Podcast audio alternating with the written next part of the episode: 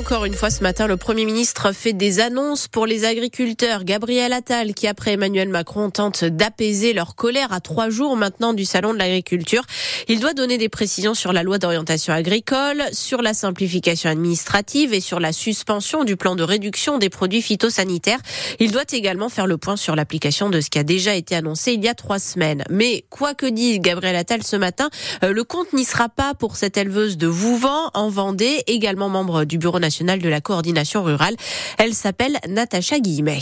Moi, je dis que c'est pas des mesures, c'est des petites mesurettes. L'argent donné aux éleveurs représente à peu près 1000 euros par élevage, ce qui représente rien. J'attends plus que ça, en fait. J'attends réellement un soutien de l'État euh, pour avoir une valorisation de nos produits. C'est-à-dire qu'on soit euh, céréalier, qu'on soit éleveur, qu'on on, retrouve du revenu. Quand on voit aujourd'hui qu'on a, on avait un prix des céréales qui était très fort avant Covid et qu'aujourd'hui personne n'en parle, il est rendu à quoi? À 150, 160 euros la tonne de blé.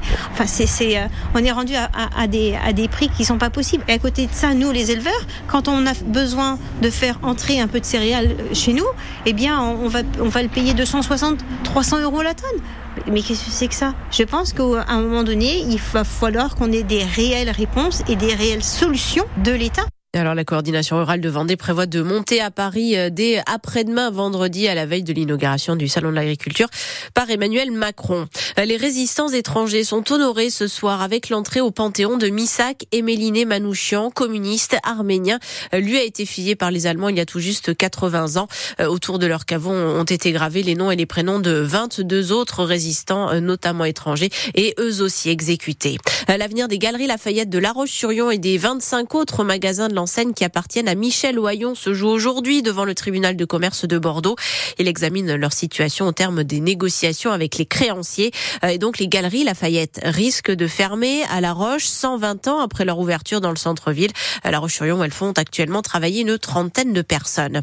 Euh, la présidente des Pays de la Loire, Christelle Morancé, s'interroge sur les aides versées par la région à la start-up de son vice-président aux entreprises. Éric Grelier, elle a saisi le procureur de la République de Nantes. On parle de levée de fonds suspecte à la hauteur de 300 euh, 000 euros. Euh, le sport, les volleyeuses nantaises ont rendez-vous avec leur histoire ce soir. Match aller de la finale de la Coupe d'Europe en Italie. Les Neptunes affrontent euh, Novara, c'est à l'ouest de Milan. Allez, on repart tout au nord de la Loire-Atlantique, à Châteaubriand, d'où France Bleu loire est en direct tout ce matin. Nicolas Crozel, on va maintenant parler de l'économie dans le secteur avec le président de l'association pour le développement interentreprise de la région de Châteaubriand. C'est Arnaud Collin. Merci d'être là. Bonjour Arnaud Collin. Votre, euh, votre association regroupe plus de 110 adhérents sur un bassin d'emploi euh, Châteaubriand, Derval, 6000 collaborateurs, 2 milliards d'euros de chiffre d'affaires. Euh, et ce qui est notable ici, c'est que vous avez un taux de chômage dans ce secteur de 5%, plus de 9000 emplois. Comment vous faites? Bonjour à toutes et tous. Euh, oui, en effet, un, un territoire euh, dynamique. Euh, J'y verrai plusieurs plusieurs facteurs. je pense que déjà la, la diversité des, des secteurs d'activité. On retrouve à la fois de la métallurgie, de l'agroalimentaire, mmh. du BTP, du transport, du service à la personne, du service aux entreprises, du commerce. Donc, vous voyez vraiment une très très grande pluralité des secteurs d'activité, des entreprises qui sont leaders pour certaines dans leur secteur d'activité. il y a des locomotives, par exemple, on, citait Tetra Pak dans, dans l'économie d'ici avec euh, Abraham Denis tout à l'heure. Voilà, tout à fait. Alors en effet, on a on a des locomotives à la fois en termes d'emploi, mais aussi en termes de de savoir-faire. Mhm. euh, des leaders dans le contrepoids avec la FMGC. Vous avez cité Tetra Pak dans le matériel agricole euh, avec l'entreprise Cunoir, euh, dans la sous-traitance aéronautique, notamment avec Team Plastique. Donc on a en effet des, des, des locomotives, comme vous dites, mais on a également un tissu fort de TPE PME euh, qui fait petites que et moyennes entreprises. Voilà, pardon. Euh, qui fait que vous êtes qui fait qu'il y a une diversité. Euh, l'artisanat est fort. On a un peu plus de 1200 entreprises dans l'artisanat avec 2200 hum. emplois. Euh, Alors tout ça, ça vous crée un, un, dynamisme économique qui est certainement lié aussi à l'emplacement. En tout cas pour euh, tout ce qui euh, nécessite de, des déplacements, des, des, camions notamment, parce que évidemment Châteaubriand on est un peu décalé, mais quand on est à Derval, on est sur l'axe, sur la, la deux fois deux voies, sur l'axe d'entraîne. Alors il, il y a à la fois euh, cette situation géographique et puis euh, euh, comment on la, comment on en fait une force quelque part et, et, un ancrage. Et je pense que bon nombre de dirigeants, de, notamment de, de création, on voit bien sur l'artisanat, etc., mmh. de ce territoire entre les métropoles pour avoir une zone de chalandise finalement assez forte et, et, pouvoir bénéficier de cette position. Et alors, bon, c'est difficile de faire une photographie précise secteur par secteur, mais le contexte économique est tendu actuellement, il y a de l'inflation.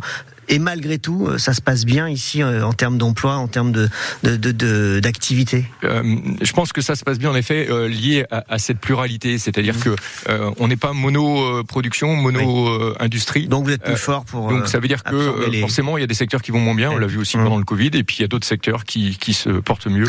Vous, vous à titre personnel, vous dirigez une entreprise qui s'appelle l'Ancre. C'est du service à, la, à domicile, du service aux personnes notamment en situation de, de handicap on est ici euh, dans un secteur semi-rural quand même, hein, quand on habite dans le, dans, dans le coin de Châteaubriand, euh, il y a forcément un besoin. Alors, il y a, euh, en effet, c'est une entreprise médico-sociale. Il y a, il y a forcément un besoin sur ces territoires. Euh, en fait, nous disons aujourd'hui euh, une entreprise en pleine expansion avec mmh. des difficultés de recrutement, de, clairement. Donc vous, vous recherchez là. Oui. Si, si, si quelqu'un veut venir, vous, faites, vous en profitez pour lancer l'appel. Tout à fait. Mmh. Mais, mais ça, fait partie des, des différents secteurs d'activité qui vont être en forte croissance de toute façon sur les prochaines avec années. Avec la difficulté quand même d'avoir des salaires euh, ou des, des les, choses évoluent. Les choses évoluent. Choses évoluent. Aussi, les mmh. choses évoluent également dans ces secteurs d'activité. Euh, mais qui vont être également des secteurs porteurs dans les années à venir. En effet. Il y a une dimension également qu'on évoquera avec Alain Huneau, le maire de Châteaubriand tout à l'heure, c'est l'apprentissage, la formation, oui. euh, parce qu'il y tient beaucoup et ça permet aussi de former ici des jeunes qui euh, vont ensuite rester là pour travailler et contribuer au dynamisme économique. Merci beaucoup Arnaud Collin, président de l'association pour le développement inter-entreprise de cette région de Châteaubriand, d'être venu ce matin en direct sur France Bleu Océan. Bonne journée à vous. Merci à vous.